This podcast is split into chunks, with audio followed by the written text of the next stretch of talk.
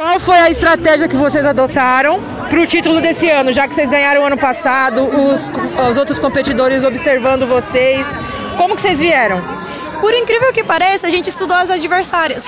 As bexiguentas, né, por exemplo, elas estavam postando no Instagram delas jogos, inclusive essa semana elas postaram amistosos. A gente pegou, né, olhou esses vídeos, estudou como é a marcação delas, os pontos fracos e a gente foi para cima. Foi bem isso, a partir dos estudos. Você é a referência do time, assim, o pessoal sempre te procura no ataque. Isso já é um, uma característica sua, né? Quando você não joga, a, a, gente que assiste até percebe um pouco assim da diferença das meninas. Como você se sente sendo a craque, assim? Não é a camisa 10, mas é como se fosse. É sorte, tudo sorte. Parabéns aí, viu? Muito obrigada, obrigada, pessoal. Manda de novo um abraço pra sua mãe. Claro, mãe, feliz aniversário, cinquentinha. Beijo, muitas felicidades, saúde e tudo de melhor sempre na sua vida. Beijo, te amo.